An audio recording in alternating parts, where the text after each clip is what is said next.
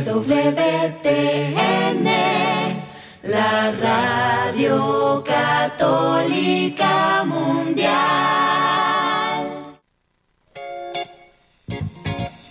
Desconéctate del mundo y conéctate con Dios. Aquí estamos conectados en familia, su amor. Siendo luz para todos los hombres. La paz de Jesús, queridos hermanos, qué alegría poder encontrarnos una vez más en este espacio radial. Estamos aquí transmitiendo desde Chandler, Arizona, desde los estudios de Media Ministry, queridos oyentes, en este espacio radial de Conectados en familia. Siendo luz para todos los hombres. Hoy con ustedes estamos la hermana María Nazaret y la hermana María Celeste. Esperamos que este programa sea de gran bendición para nuestras vidas. Damos una cordial bienvenida a quienes nos escuchan por primera vez. Bueno, y luego también quiero invitarlos a que nos escriban en nuestros chats, en nuestras redes sociales para que ahí nos pongan sus preguntas o si quieren contarnos algún testimonio acerca del tema, pues ahí vamos a estar atentas. Y después de esta cordial invitación a escribirnos y a participar en nuestro programa, es hora de unirnos como familia. Así que comencemos. Es hora de comenzar. Estamos conectados. En el nombre del Padre, del Hijo, del Espíritu Santo. Amén. En este día, amado Jesús, queremos darte gracias hoy jueves eucarístico, porque porque tú, Padre amado, nos has creado con una ilusión de amor. Y tú nos has dicho, tanto amó Dios al mundo que entregó a su único Hijo. Gracias Jesús, porque tú te has entregado a nosotros, porque tu mayor anhelo es poder configurarte en, cada uno de tus hijos, en cada uno de nosotros. Gracias, gracias, gracias, gracias Jesús.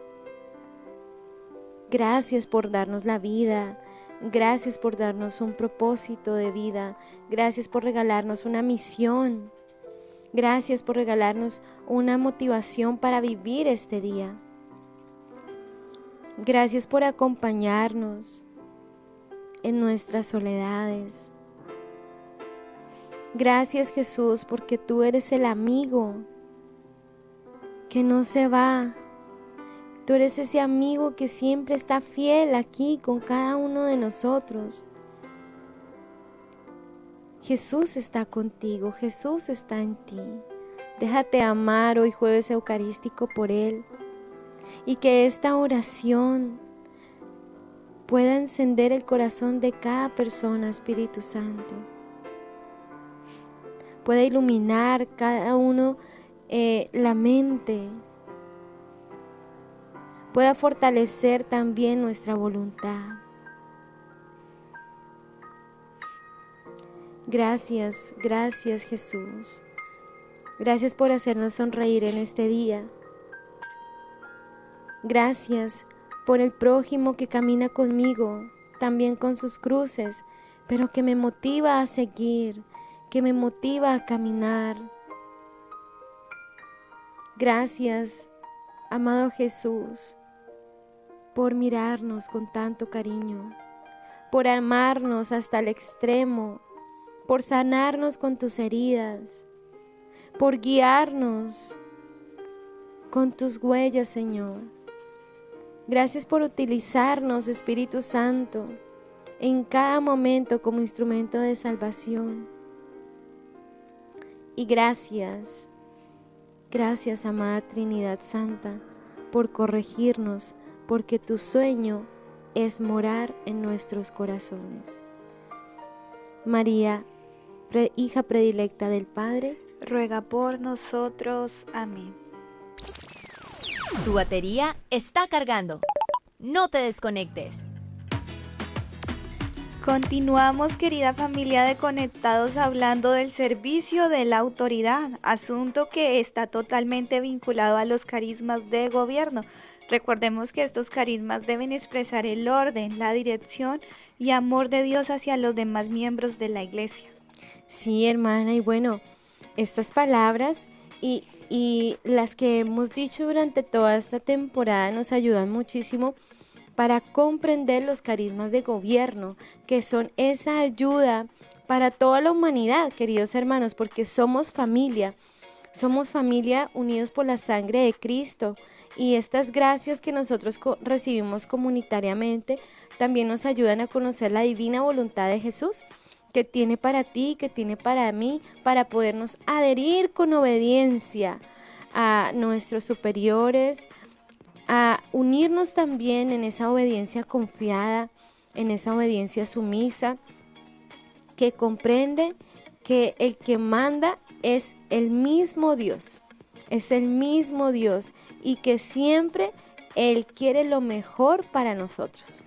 Así es, hermana, y hemos hablado hasta ahora de la autoridad en nuestra Madre Iglesia, en los entes civiles, en la vida consagrada. Y por supuesto no, no podemos dejar pasar que los carismas de gobierno también se manifiestan en los laicos. Por ello el tema del día es líderes laicales. Así que iniciemos este tema con nuestra frase del día de un gran santo. Conéctate con este pensamiento. Dios no manda cosas imposibles, sino que al mandar te enseña a que hagas cuanto puedes y que a que pidas lo que no puedes. San Agustín. Qué frase tan bonita, ¿no te parece, hermana? O sea, Dios no, no nos está pidiendo más de lo que nos puede, no podemos.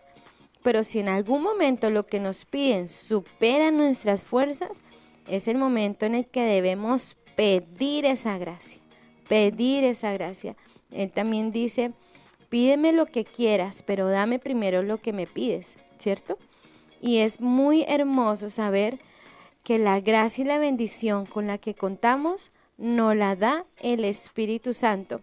Y el Espíritu Santo que guía a la iglesia también lo, lo, lo dijo y lo transmitió desde el Concilio Vaticano II porque desde ese momento han surgido muchos movimientos laicales que han iluminado y enriquecido a la iglesia, han sido una respuesta para nuestra Santa Madre la Iglesia, donde a todos se nos invita a ser más activos, a estar más involucrados en el trabajo evangelizador, ¿cierto? Que nos compete a todos. Y antes esto era una cosa más destinada a los sacerdotes, a los consagrados, y aunque con el paso de los años los ministerios laicales fueron tomando no solo mayor fuerza, sino también se han multiplicado en número, ha surgido también la inminente necesidad de orientarlos correctamente, ¿verdad? Sí, hermana, mira que nuestros obispos en cada una de las diócesis eh, están muy comprometidos, a mí por lo menos me impacta mucho eh, eh, nuestro obispo ahorita en la ciudad de Cali, porque se ha comprometido a, poder extender su pastoreo como padre espiritual en cada uno de los sacerdotes, a que pueda florecer, o sea, allí no el hacer, sino el ser de cada sacerdote para que pueda corresponder en su parroquia. Y esto me ha impactado mucho. Y obviamente no conocemos los obispos de todo el mundo, ¿no? pero, pero también están, están muy, muy, muy eh, digámoslo, se los voy a decir en palabras coloquiales, se pusieron la camiseta también para ayudar a los movimientos laicales, para ofrecerles una guía, para ofrecerles un apoyo y también un cuidado, ¿no? Un cuidado a través de este pastoreo, a través de esta cercanía, de, poder em, estar con los sacerdotes y estar pendientes de que los sacerdotes y párrocos puedan guiar a, estos, a estos eh, movimientos laicales para eh, que puedan llevar, ¿no? Llevar la luz del Evangelio. Sí, así que podemos decir que el servicio de la autoridad para estos grupos ciertamente recae sobre los pastores, pero nuestra iglesia también es consciente de que ellos pueden tener dirigentes que se encarguen de la compañía directa, horizonte y orden al interior de los mismos, o sea, pueden tener un líder laical acompañado siempre del pastor. Es muy hermoso esto, hermana. Además que estos grupos, queridos hermanos, o ministerios o comunidades laicales, pues son la iniciativa del Espíritu Santo. Son la iniciativa del Espíritu Santo. ¿Por qué, queridos hermanos? Porque el Espíritu Santo es quien anima a los pastores para que puedan seguir, para que los laicos puedan unirse a su plan pastoral, para que los laicos puedan, porque no todo lo puede hacer el, sacerdote. Llega un momento a que la misión del sacerdote, digámoslo así, concluye, pero entra ahí el laico a apoyar. Y esto es muy importante que lo, que lo sepamos, que es en pro de unirnos como iglesia. ¿Qué quiere la iglesia? Laicos comprometidos, que, reciben esa inspiración del Espíritu Santo para que puedan ser esas veces de autoridad, lo que llamamos obviamente eh, eh, los líderes, el tema que estamos tocando hoy, pero tenemos que tener en cuenta que siempre, siempre el fundador de estos grupos o comunidades laicales es el Espíritu Santo, es la autoridad confirmada que ha, suscitado en la iglesia. Así es, entonces lo primero que podemos decir es que estas iniciativas nunca deben ser una rueda suelta dentro de la iglesia, pues la autoridad es signo inequívoco de que provienen de Dios. Ya empezamos a comprender que los carismas de gobierno custodian y acompañan estas iniciativas. Realmente la autoridad de la iglesia nos permite saber si estos grupos realmente son inspiración del Espíritu Santo o no, o más bien no van por el camino del bien, sino del mal. Sí, hermana, eh, eh, yo ahorita que estabas hablando de esto me acordaba en una de las parroquias en las que el Señor me permitió servir, que era increíble ver cómo el párroco era tan fecundo en que habían muchísimos grupos y la gente obviamente era feliz de servir a Cristo, desde la Legión de María, el grupo de jóvenes, la pastoral social, o sea, es que la iglesia es en sí misma ella es, yo puedo decir que es un, un corazón que sirve, pero no sirve solo. Necesita servir en cada uno de los carismas y necesita personas, pero también necesita que estos pastores sean muy abiertos a lo que, a lo que pide el Espíritu Santo. También vemos que eh, los carismas de gobierno también se manifiestan directamente en algunos miembros de los ministerios o comunidades laicales o también en los grupos de oración. Recordemos también que uno de los grandes impulsadores de los movimientos laicales y grupos de oración es el Padre Pío. Padre Pío decía que estos grupos de oración, movimientos laicales, eran espacios muy propicios para que los laicos pudieran enriquecer su fe. ¿Cierto? Porque uno va a la misa y, recibe a Cristo, que es el alimento, pero, pero a quien tú recibes, ¿cómo lo vas a compartir? Y él decía, es un espacio muy propicio los movimientos y los grupos laicales que puedan ayudar, ¿cierto? También decíamos que existen el carisma de presidir la asamblea, que son personas que tienen la facultad de direccionar, de liderar, de llevar al grupo a que tenga un encuentro por, con Dios, pues desde la oración. ¿Sí? También hemos mencionado, hermana Carisma, como el del evangelista, que son personas, tanto sacerdotes como laicos, que reciben la gracia especial para enseñar las sagradas escrituras. Y podemos mencionar también los carismas que intervienen en estas comunidades como el carisma de la palabra de sabiduría, el de conocimiento, el de sanación, y todos ellos manifiestan algo de la autoridad de Dios en estos ministerios, ¿verdad? Sí, lo importante aquí es ver no que tú digas, yo quiero servir en todos los carismas y quiero estar en todos los grupos, porque una vez conocí una persona que estaba, eran 12 grupos que estaban en esa parroquia y esa persona estaba en los, de los 12, estaban los 11 grupos, ¿sí? Porque tampoco es, es meterme tanto que yo descuide mi vida familiar, ¿sí? Ya sea como hijo, como madre o como padre. Tengo mi man, o sea, el grupo es, es un medio para compartir, pero no para dejar no para dejar la responsabilidad que yo tengo, ¿no? Es, es un equilibrio en esto. Pero también tenemos que decir que en esta importancia de cada carisma, de cada ministerio que esté bajo una autoridad de la iglesia, es importante ver en estos carismas que hay una autoridad. O sea, no es que sí, todos somos del grupo y todo eso, pero siempre va a haber una autoridad. Y todas estas autoridades están bajo la autoridad suprema de la iglesia. En esto hay que discernir muchísimo porque, porque un líder, una autoridad, no es un miembro que divide, todo lo contrario, es un miembro que une un grupo, por más carismático, más dones, más, más, más fecundo que sea, pero si es un grupo donde el líder dice, no vamos con el Papa, no vamos con la iglesia, ahí sembraste división. Y si un líder está con estos pensamientos o con estas doctrinas que llevan a dividir al pueblo, los frutos van a ser muy perjudiciales. Así es, hermana, y hemos visto tantos ejemplos últimamente de de que eso pasa muchísimo, esos líderes que se convierten ya en, divisores, o sea, ya no, no en constructores, sino en dividir, en destruir, y pues alejan las almas de la iglesia, o sea, o las ponen en contra del párroco o del papa, como decías, hermana Nazaret, y terrible, o sea, esto se vuelve ya como no sé, como un lugar, un encuentro ya de murmuración, de chisme, menos, nada, todo menos de un, una un momento de oración, de encuentro con el Señor y difícil, o sea, realmente se ve mucho y por eso el líder tiene que ver mucho en estos espacios, en estos grupos, o sea, porque el líder es quien los va dirigiendo y el líder debe estar lleno del Espíritu Santo y recordemos que este líder recibe ha recibido ese carisma, esta bendición de Dios para poder guiar este ministerio y este grupo pues por el camino del bien y llevarlo siempre hacia Dios, ¿verdad?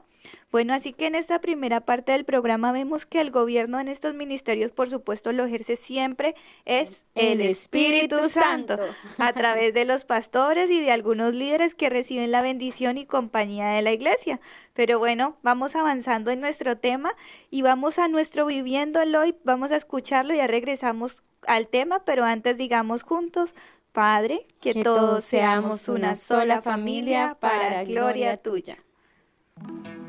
Conéctate con nuestra iglesia. Con la realidad del mundo. Con nuestros hermanos, necesitados. Conéctate con verdadera caridad fraterna. Caridad fraterna. Estamos en Viviendo el Hoy. Conectados. Estamos conectadísimos, queridos hermanos, en este tema tan enriquecedor que estamos tratando, líderes laicales. Y bueno, antes de empezar nuestro Viviendo el Hoy, que va a estar muy especial. Les recordamos a todos nuestros oyentes que pueden llamarnos, pueden llamarnos desde Estados Unidos. Los que nos están viendo van a ver el número en pantalla, pero los que no pueden anotarlo, yo lo voy a decir. Desde Estados Unidos al 866 398 6377. ¿Cómo es, hermana? Al en Estados Unidos al 1-866-398-6377. Muy bien, excelente. Ahora, fuera de los Estados Unidos al 1205 271 2976. ¿Cómo es? 205-271-2976. Bien, ahora sigamos con nuestro Viviéndolo hoy. Hermana Celeste, ¿qué, ¿qué te ha inspirado el Espíritu Santo para este día? Bueno, Hoy les traigo la historia de un personaje que es muy conocido. Él se llama Francisco Argüello, pero más conocido como Kiko Argüello. Él es el fundador de los catecúmenos, de, de los neocatecúmenos, del Camino Neocatecumenal. Es una comunidad de laicos. Su historia me impresionó, no la conocía y pues leyendo un poco sobre él me impresiona mucho su historia. Él es, él es español, vivía en Madrid, es como, Arcuello era uno de los prototipos contestarios de los años 70, digamos así, de la familia, de una familia burguesa y católica. Estudió Bellas Artes en Madrid, pronto abrazó el ateísmo, él, él fue ateo, ganó un premio Nobel, un premio nacional de pintura. A pesar del éxito profesional no era feliz.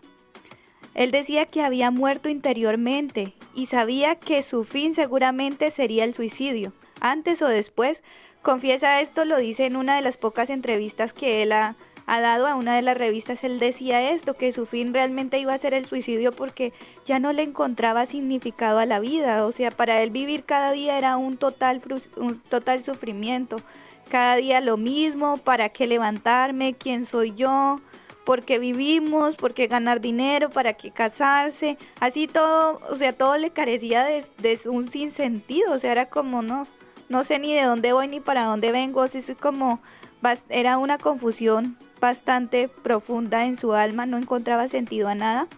Y él le preguntaba a la gente de su alrededor, les, decía como, ustedes, ¿por qué viven? O sea, no, y nadie les sabía responder, ya habría como, y dentro de él pues había un gran abismo más, o sea, era como que si nadie le decía, ¿y usted por qué vive? O sea, ni siquiera le daban razón, pues no encontraba tampoco ayuda pero él no sabía que ese abismo, esos, ese sinsentido que había dentro de él, era un llamado que Dios le estaba haciendo, Dios lo estaba llamando y, y él no sabía. Entonces, un día él entró en su cuarto y comenzó a gritar a Dios. Le dijo, si existes, ayúdame. Recordemos que él ya había abrazado el ateísmo, ¿verdad? Y él le dijo a Dios, si existe, ayúdame.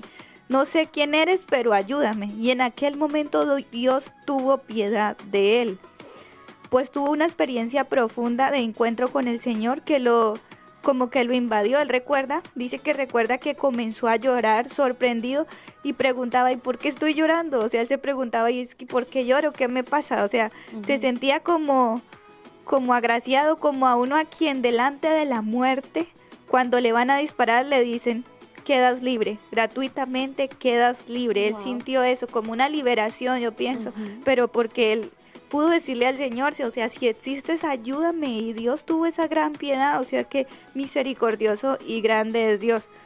Y eso fue como, como para él pasar de la muerte a la vida, o sea, fue algo increíble, fue como un resucitar, como que ese, solo esa experiencia lo llevó a, retomar fuerzas y pues, no sé, como a, a ir saliendo de ese sinsentido que él sentía dentro de él. Y él, eh, bueno, ya después de esto, él empieza como a, seguir buscando y él pues quiere acercarse a Dios. Entonces se une a la espiritualidad del Charles de Foucault. Oh, sí, entonces se, une a esta espiritualidad que esa espiritualidad trata de dejar todo, o sea, como dejar todo y, y, ayudar a los pobres, o sea, a todas las personas que pues que viven en la miseria, los enfermos, o sea, es como más esa espiritualidad eh, mucho contacto con los pobres. Entonces él en esto, en este contacto con los pobres llega a descubrir como una síntesis, teológica, catequética y formada con ellos por obra del Espíritu Santo. Entonces ahí es cuando Dios le va inspirando el, el fundar, o sea, digámoslo así, o iniciar lo que se llama ahora el camino neocatecumenal, que la, donde como, sus tres, como su trípode, su espiritualidad fundamental es la palabra, liturgia y comunidad. Esos son los tres, eh, sí, los tres pilares de este, de este movimiento laical neocatecumenal. Y esto lo inició pues en esos lugares pobres, en los más bajos de, de España, acompañado de la espiritualidad de Carlos de Foucault. Y pues bueno, ahí fue iniciando con la señora Carmen Hernández, ellos dos inician esta comunidad y pues así, así van de la mano trabajando en las iglesias, o sea, él decía que quería llevar esto a las iglesias como un para un renovar de la fe, más que convertirlo en un movimiento era para ayudarle a los sacerdotes, a los a, sí, a los obispos a que en su iglesia aquellos que se habían alejado de la fe tuvieran un renovar, o sea, renovaran su fe como sí, como a través del bautismo, aquellos que se habían alejado como una renovación, ¿verdad? Entonces él inicia así pues esto este movimiento y ahora este movimiento está en 100, más de 102 países a nivel del mundo, o sea, es, tiene, está, es increíble. Ellos son una asociación pública de fieles, o sea, ya tienen sus, son regidos por sus estatutos, o sea, son aprobados. Entonces es bastante bonito lo que, lo que ha hecho este, el Espíritu Santo a través de, de esta persona que se dejó guiar, o sea, porque a veces cuando uno va sintiendo ese sinsentido, eso que no entiende o que me pasa, o sea, es que no entiendo, o sea, ni siquiera creo que Dios exista. pero a veces eso es un llamado mismo de Dios, o sea, un llamado a que te acerques más a Él y ayudes a los demás. Y ese darse, ese aceptar y ese, sí, como ese abrir el corazón al Señor, hizo que ahora contemos con la bendición de tener este, este movimiento laical que es el camino neocatecumenal en algunas iglesias eh, y parroquias a nivel, a nivel mundial, porque no solamente es nacional, o sea, ellos están en muchas partes del mundo. Entonces, bueno, eso es como más o menos la historia de él. La hermana Nazaret nos quiere contar una anécdota de, él, ¿verdad? Sí, sí, sí. La verdad, pues eh, he tenido la oportunidad de hablar con varias familias que hacen parte del camino neocatecumenal y es muy hermoso ver cómo, también hace parte de, del carisma de ellos el que estas familias sean grandes, es que estas familias sean pro vida. Y es muy hermoso porque es que eh, Kiko ha tenido la misión de poder avivar la iglesia doméstica, ¿sí?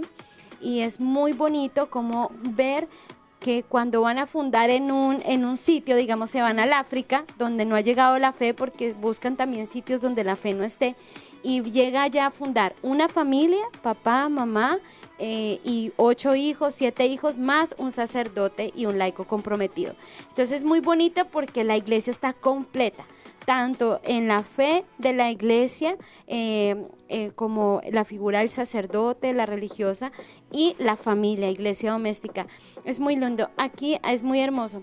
Aquí hay una anécdota que me impactó muchísimo. Quiero leerla del mismo a Kiko, que le preguntaron si él ha tenido alguna alguna anécdota en su misión y decía, pues él dice que, que tiene demasiadas, pero que hay particularmente hubo una que le impactó mucho en China, cuando fue eh, una familia del camino, fue allá a China en misión.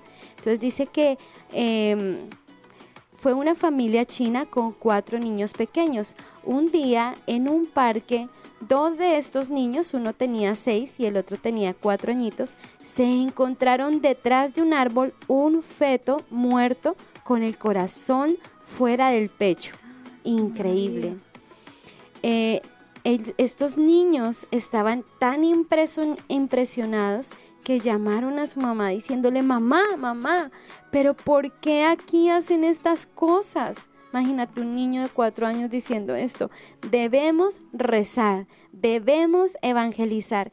Y es muy hermoso ver, queridos hermanos, cómo realmente la ley de Dios está inscrita en nuestros corazones. Un niño de cuatro años, con toda la inocencia, sabe que esto es un acto mal, que esto es un pecado, que esto es una abominación. Entonces llegó él dijo, mamá, mamá, debemos rezar, debemos evangelizar. Entonces decidieron los niños dar nombre a este, a este bebé muerto y lo llamaron Mateo. E hicieron una pequeña promesa de no desayunar por unos días para que estas cosas no vuelvan a ocurrir en China. Es increíble porque él decía que a él le emociona mucho ver estos frutos en la China, porque en la China, queridos hermanos, eh, es donde se ha gestado mucho todo lo del aborto, donde incluso ha llegado la, pues la gente, ¿no? Come estos mismos abortos, los venden como carne normal y pues esa, esa pureza en la vida se ha perdido allá. Entonces, ¿cómo eh, estos niños inocentes empiezan a a, seguir desde muy chiquitos este deseo de, bueno, vamos a ayunar, vamos a ofrecer algo para que esto aquí no pase más. Y es un llamado a los padres de familia a cómo están formando a sus hijos cuál es la, cuál es la, la moral que desde pequeños ellos están recibiendo al ver que si un viejito se cae, ¿qué hacen? Lo, lo miran y se ríen. Si una persona necesita ayuda, no hacen nada, se quedan ahí jugando videogames. Entonces es muy hermoso cómo, cómo a través de, de, de, esta, de este carisma que Dios ha derramado sobre Kiko Aurway, ha, ha inflamado, diría yo, ha inflamado la evangelización en la iglesia doméstica para volver a crear esa conciencia de que Dios es Padre, de que Dios es Creador, ¿cierto, hermana? Esas familias formadas, porque yo pienso que Hmm. esos niños tenían ya una formación desde su casa, sus papás, porque otro niño, o sea, sin esa formación, pienso que les han enseñado, todo empieza por la casa, ustedes son los primeros responsables en formar en la fe a, a- a sus hijos, o sea, los papás. Entonces yo creo que esos niños, de- el escuchar a sus papás, tal vez, ah, ok, eso está mal, o sea, eh, impresionante. Uno piensa que los niños no entienden, que a esa edad no entienden nada, y es increíble cómo los niños a esa edad tienen esa capacidad de poder comprender muchísimas cosas, Sí. incluso en este hecho tan atroz, o sea, porque esto es algo realmente, o sea, atroz, feo, o sea, yo digo, ¿a quién se le ocurre? O sea, no cabe ni siquiera en la cabeza de un niño que se supone que, que no debería ver todavía esas cosas, tanta maldad, ¿verdad? Pero entonces toda la formación, o sea, depende de nosotros, de los papás, papás, o sea, mucho cuidado en eso, en la formación, desde pequeños, inculcarle a los niños, como decía la hermana Nazaré, o sea, ¿qué hacemos si ves al viejito caerse? O sea, lo levantas, o sea, te acercas a él e intentas ayudar, pides a alguien más que lo pueda ayudar si tú no puedes, o sea, cosas así, eso van ayudando a que los niños también vayan teniendo como ese sentido de, de acogida, ese sentido de pertenencia, sea, esa caridad fraterna de poder sufrir con el otro, reír con el otro, o sea, estar como tu prójimo, o sea, ayudar al prójimo es bastante importante. Muy importante, querida hermana. Y bueno, vamos a saludar a nuestra familia eh, que está conectadísima, hermana. Saludemos a los de Facebook. Bueno, vamos a saludar a Lorena González, que siempre está conectada ahí con nosotros, a Flor Díaz, a Jorge Melgoza, a Olga Díaz, a Miguel Jiménez, eh, a Estelvina, a María Cuenca, a Yelitza Díaz, a Carlos, a José Luis, a Giovanni Espinosa, a Gladys Marina, a Katie Medina. Nos dicen que nos escuchan desde Guatemala, desde España, México, Argentina, Villavicencio y desde Bucaramanga. Búcara, Búcara. Bueno, también aquí estamos conectados desde YouTube.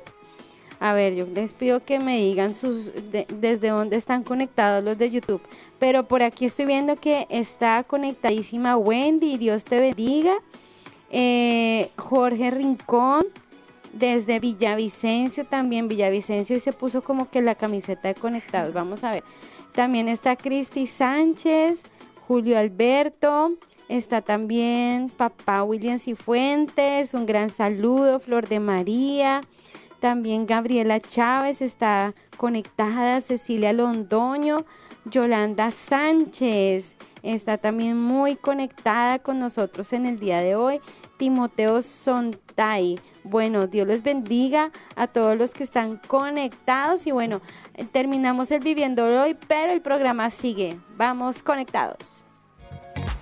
Seguimos conectados. Seguimos conectados. Bueno, continuando con nuestro tema del día, líderes laicales, hemos hablado cómo los carismas de gobierno ciertamente acompañan y actúan también en las comunidades laicales de nuestra Iglesia Católica. Hasta el momento tocamos a nivel general la acción de la autoridad y vemos cómo estos ministerios, comunidades o grupos siempre deben estar bajo la autoridad de la Iglesia y por lo tanto bajo la autoridad de Dios. Sí, hermana, eso es cierto. Me hiciste acordar mucho antes de entrar a la comunidad en mi vida pública. Cuando era parte de una iglesia, yo me recuerdo que uno, uno está en una edad, todos, yo creo que todos pasamos por esa edad, en que uno quiere dejar huella de alguna manera. Yo me acuerdo que con unos amigos, no, hagamos un grupo de jóvenes y llevamos la palabra de Dios y no sé qué. Y sí, encendidos por ese fuego, cuando empezamos a formar el grupo, pues claro, nos dimos cuenta que uno, pues no es fácil. Dos, los jóvenes son, eh, están, o sea, la parte de, de la juventud es una edad difícil en la adolescencia, ¿no? Entonces yo me recuerdo que no fue tarea fácil y esto es muy importante eh, en que nuestros dirigentes, nuestros superiores, si recibes una inspiración de, de formar un grupo, una inquietud, tienes que tener en cuenta, pedirle al Espíritu Santo que aterrice tu idea, que aterrice tu idea y que no vas a crear algo diferente, no es crear un nuevo evangelio, es la manera, pero el evangelio es uno y es el mismo, la iglesia es una y es la misma. Somos nosotros quienes nos adherimos a ella como, como dirigentes, como líderes, ¿cierto? También tener en cuenta de que, mm, que cuando nosotros cuando, los, cuando nosotros tenemos algún liderazgo, ¿cierto? Y tenemos algún carisma que, que compete a mi liderazgo, pues debo saberlo llevar, pero también tengo que, que tengo que tener la, la gracia de saber que tengo una autoridad siempre por encima de mí, ¿cierto? Por ello vamos a aclarar estas tres figuras. Así es, hermana. Bueno, antes de autoridad. eh, escuchándola estaba recordando yo una historia que hace poco nos contaron, o sea, de bien cercana, o sea, de, de unos amigos cercanos y nos contaban que ellos estuvieron en un grupo de, de jóvenes, un grupo juvenil y hasta el, hasta el día de hoy como que este grupo sigue, ¿verdad? Bueno, y donde los líderes, o sea, todos le decían como que es que eso que estás haciendo es del demonio, o sea, es como que si tú sales con tus amigos, eso es del demonio, si tú sales, o sea, casi ya demonizaron todo, o sea, era una cosa bastante impresionante y luego ya, o sea, se apartaron del el párroco no les dio permiso de hacer un evento, entonces ellos dijeron, ah, ok, el párroco no nos ayuda, entonces vámonos, o sea, reunámonos en, un- en las casas. Entonces iniciaron a reunir en, en la casa de uno, en la casa del otro, pero los mismos integrantes, o sea, ellos nos compartían que ellos sentían como eso, eso no era de Dios, o sea, se sentía feo porque se había creado una división, o sea, ahí ya no estaba Dios, porque donde hay división ya no, ya no está Dios, o sea, ya, ya está es otro. Entonces ellos decían, podían sentir eso de que, o sea, como ese miedo, eso de que, o sea, estamos actuando en contra de Dios, en contra de la voluntad de Dios, y esto no está bien. Aparte, estaban ya como estos líderes diciéndole, no, es que el párroco tal cosa, o sea, ya era como un encuentro, lo que decíamos, de murmurar y demás, y no un encuentro ya para que los llevara a Dios. Y más que todo, eran jóvenes, o sea, imagínate que nuestros jóvenes, o sea, aprendiendo esas cosas, o sea, duro, o sea, en esto hay que tener bastante atención, o sea, hay que poner mucha atención en esto porque realmente pueden hacer mucho daño estos grupos y bueno, gracias a Dios, estos jóvenes pues ya tenían una formación y ya sabían que eso estaba mal, pues por ellos mismos decidieron, ok, cortamos con esto, o sea, ya no volvemos a este grupo y pues ya, porque no está bien que nos ha- hayamos apartado de la obediencia de la iglesia, o sea, de nuestro párroco, que nos reunamos en una casa, ya ni siquiera en la iglesia, o sea, que estemos hablando mal del párroco, del papa y de toda la iglesia, o sea, eso ya no está bien. Hay unos que son capaces de cortar porque según su formación y lo que se les han enseñado, pues ya saben que no está bien, pero hay otros que no son capaces y pues ahí es donde entran a hacer mucho daño pues a estos jóvenes. Entonces eh, hay que tener bastante atención en esto con sus hijos jóvenes, preguntar siempre, o sea, o ver cómo, cómo están yendo por e- en ese grupo, o sea, cómo va ese grupo de jóvenes, porque ahorita casi en todas las parroquias tú puedes encontrar, ah, grupo juvenil. Entonces uno dice, ah, ok, bueno, eh, ver siempre cómo, qué les enseñan, ¿verdad? Totalmente, hermana, y también hay una palabrita que se está usando mucho y es vamos a crear una iglesia más horizontal. No, recordemos que la iglesia ya está, eh, que es una, ¿sí? Es católica, apostólica, romana, que la lleva el Espíritu Santo. No es crear una iglesia más, más horizontal, es, de- es desde tu estado que puedes aportar. Eh, ¿Para qué? Para que entre todos nos vayamos eh, salvando, nos vayamos santificando, ¿cierto, hermana? Pero tener en cuenta siempre que estamos bajo una autoridad y tener en cuenta que esa autoridad, que ahorita vamos a especificar estos tres tipos de autoridades, ¿cierto? Eh, eh, ellas no se mueven solas, van regidas a la iglesia y por lo tanto fundadas por el Espíritu Santo. Así es, bueno, entonces el primer tipo de autoridad en estos movimientos es el superior. Hay comunidades laicales aprobadas por la Iglesia, son comunidades en todo el sentido de la palabra. tienen unos estatutos que lo rigen, tienen establecidos parámetros de encuentro comunitario y oración y por supuesto tienen una figura jerárquica establecida allí mismo en sus estatutos. En este caso cuentan más que con líderes, sino con superiores que ejercen el servicio de la autoridad. Por supuesto, si hablamos de estatutos de aprobación, estamos hablando de nuestra madre iglesia, que ella ha sido quien ha aprobado la manera de cómo se eligen estos superiores y ellos a su vez se comprometen a la vivencia de lo establecido en sus estatutos. Sí, bueno, vamos a ver a la segunda parte que son los dirigentes. En esto de los dirigentes nos vamos a referir con esta palabra a todos los que dirigen los misterios, los ministerios inspirados por el Espíritu Santo.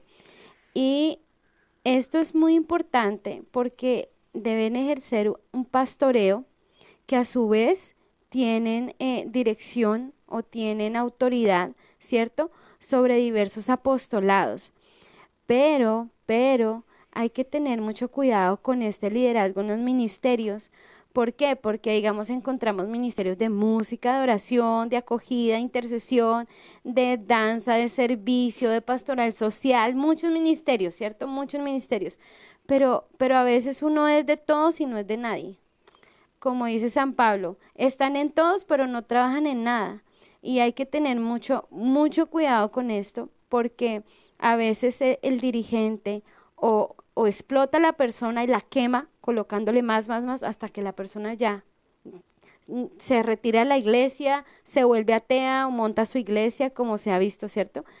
Eh, y tenemos que tener en cuenta que los dirigentes en estos ministerios tienen una esencia, una esencia en los carismas de gobierno para poder mantener la unidad en el ministerio, eh, en su vida interior y también entre, es como una alianza entre la iglesia y entre su ministerio, cómo lo van llevando interiormente, cómo lo va marcando el Espíritu Santo. Mm, así es, hermana. Y ahí también en estos, en estos dirigentes, orar por estos dirigentes, porque digamos a veces parece tarea fácil, pero a veces se convierte en una carga que no es tan fácil, o sea, y a veces los mismos como los mismos del grupo, los mismos del ministerio, los mismos integrantes, se encargan de hacer que esta cruz sea más pesada y el dirigente termina como agobiado, o sea, casi ya no poder, o sea, pero hay que orar por él también porque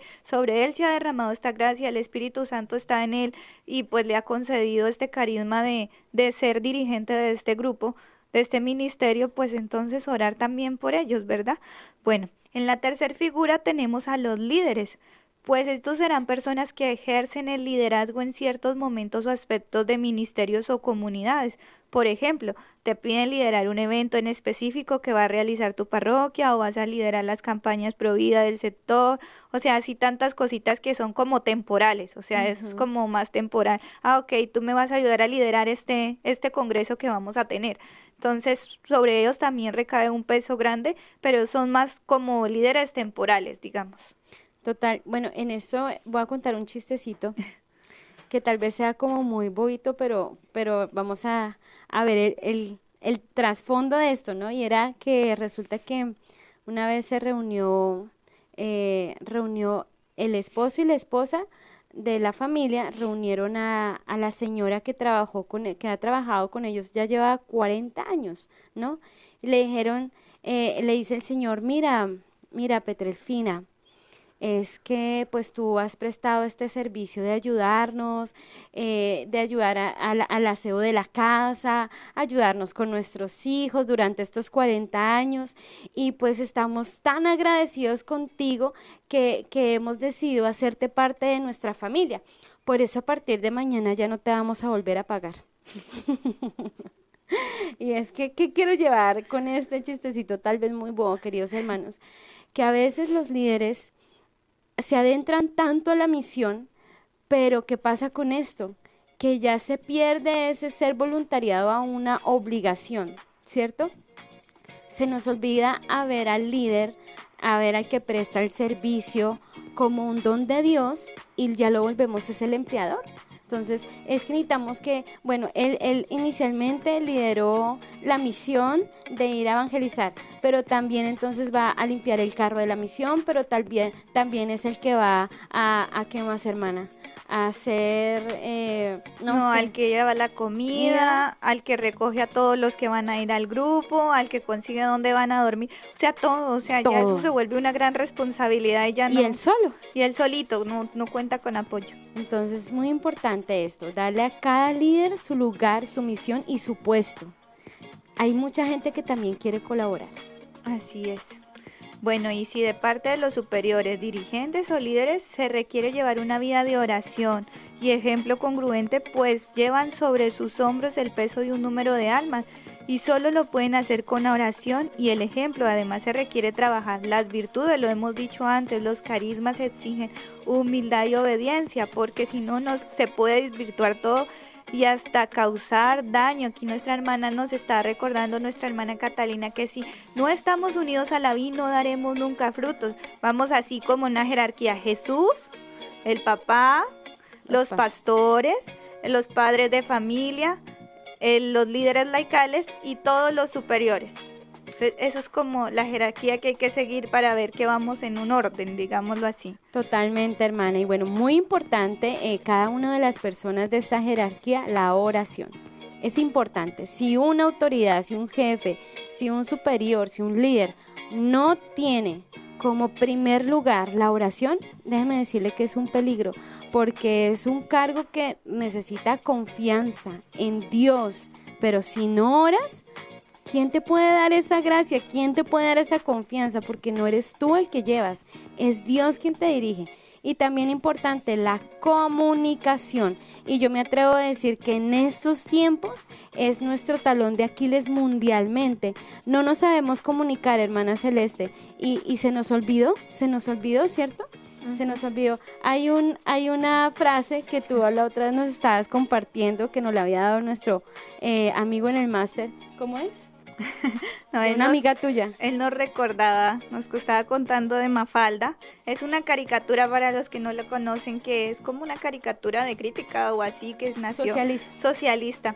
Bueno, entonces esta decía así. Eh, vamos a decirle, a empezar a decirle a las personas que el cerebro es una aplicación a ver si lo, lo iniciamos a utilizar, porque es que se nos ha olvidado utilizar ya el cerebro, entonces ahora ya es toda la aplicación y así, entonces ya la comunicación se vuelve más un dispositivo y así que, que algo más face to face. Muy importante, la comunicación. Inicia por acá, por acá y por todo lado, la comunicación. Bueno, queridos hermanos, vamos a nuestra pausa musical refrescante, pero antes digamos, Padre, que, todos te conozcan y te amen. El camino es angosto y pedregoso. Quien te sigue debe cargar con su cruz. Nada tiene que temer el que se ha confiado en ti pues después de la batalla le llega la bendición. Yo ya casi llego, Jesús, yo ya casi llego. Si tú me das la mano, Jesús, yo me voy para el cielo. Yo ya casi llego, Jesús, yo ya casi llego. Si tú me das la mano, Jesús, yo me voy para el cielo.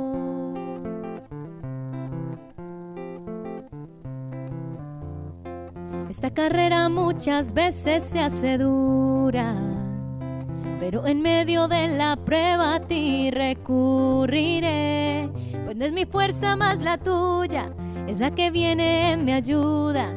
Te haces grande, oh Señor, en mi debilidad. Yo ya casi llego, Jesús, yo ya casi llego. Si tú me das la mano, Jesús, yo me voy para el cielo. Yo ya casi llego, Jesús, yo ya casi llego. Si tú me das la mano, Jesús, yo me voy para el cielo. Yo ya casi llego, Jesús, yo ya casi llego. Si tú me das la mano, Jesús, yo me voy para el cielo. Yo ya casi llego, Jesús, yo ya casi llego.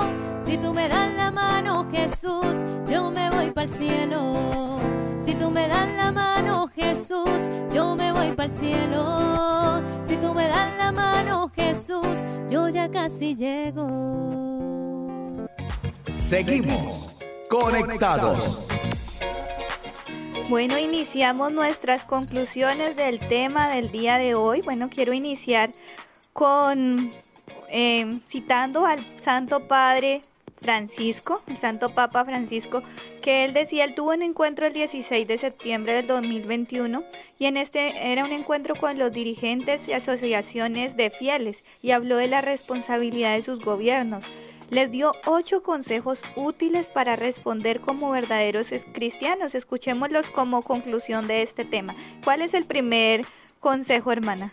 El primer consejo es que todos los bautizados tenemos la tarea de evangelizar qué hermoso este, este tip, porque así no hay que esperar a que venga el sacerdote, la monjita, el misionero a evangelizar, sino que lo hacemos todos los bautizados y lo hacemos muy bien, es nuestra tarea.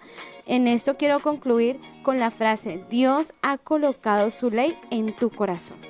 Así es, bueno, el segundo consejo es un evangelio sofisticado, no es evangelio. El Santo Padre nos invita a vivir el evangelio desde el sufrimiento y no desde la comodidad.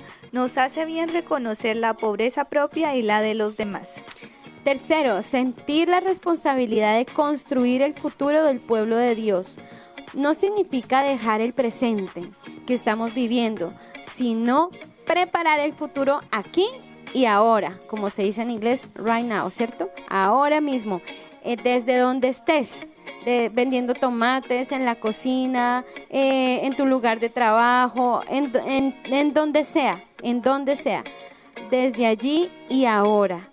¿Por qué? Porque aprendiendo a escuchar y a discernir el tiempo presente con honestidad y valentía.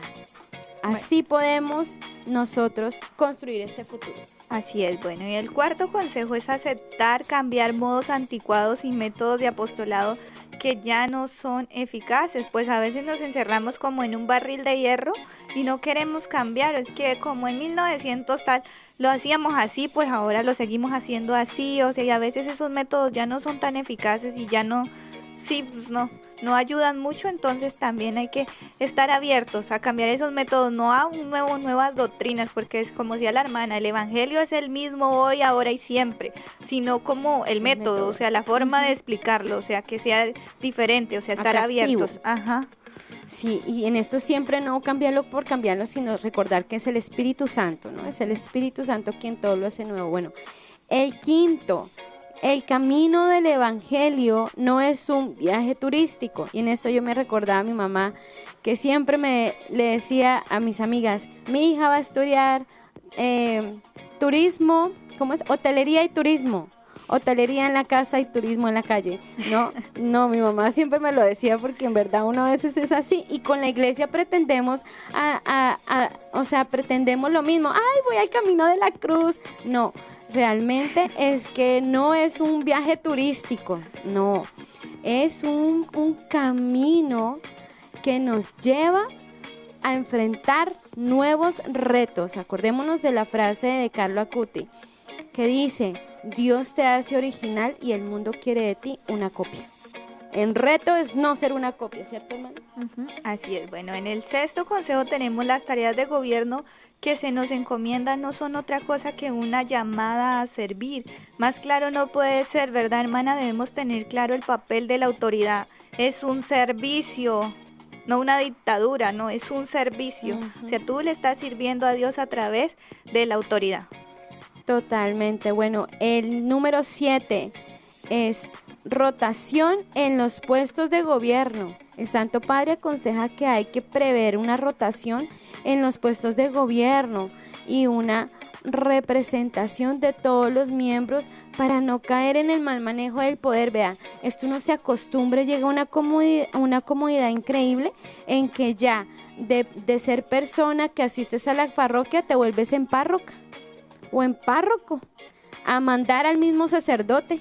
No, esto no puede ser así, no nos podemos adueñar del cargo. Que si eres, nos molestaba un, eh, un padre porque nos decía, que si entonces eres el encargado del que en nuestra comunidad lavamos los trapitos del aseo. Entonces que ahora porque eres el encargado de lavar los trapitos, ¿qué pasaba, hermana Celeste? No te la creías, o sea, ya mandabas, yo soy la encargada de los trapitos, así que nadie se mete conmigo, o sea, nadie toca los trapitos, o sea, es como, no, pues, o sea, no, así no es. No, no, no, no adueñarnos de este grandón.